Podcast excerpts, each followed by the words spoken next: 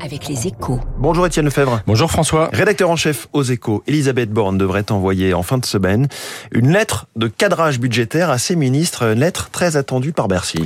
Et oui, car le moins que l'on puisse dire, c'est que Bruno Le Maire a bien du mal à instiller dans l'atmosphère la recherche d'économie.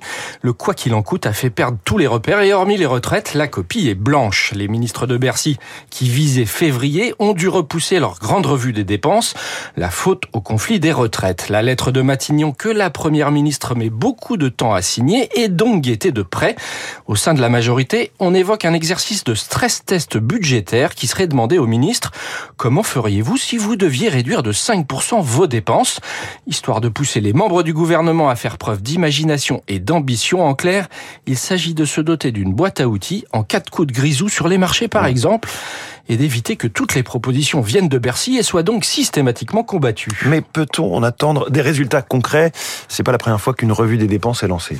Alors oui, Nicolas Sarkozy avait fait la révision générale des politiques publiques, la fameuse RGPP, puis François Hollande avait poussé sa MAP, ou modernisation de l'action publique, et Emmanuel Macron lui-même avait lancé CAP 22, une réforme de l'État dont les résultats ont déçu.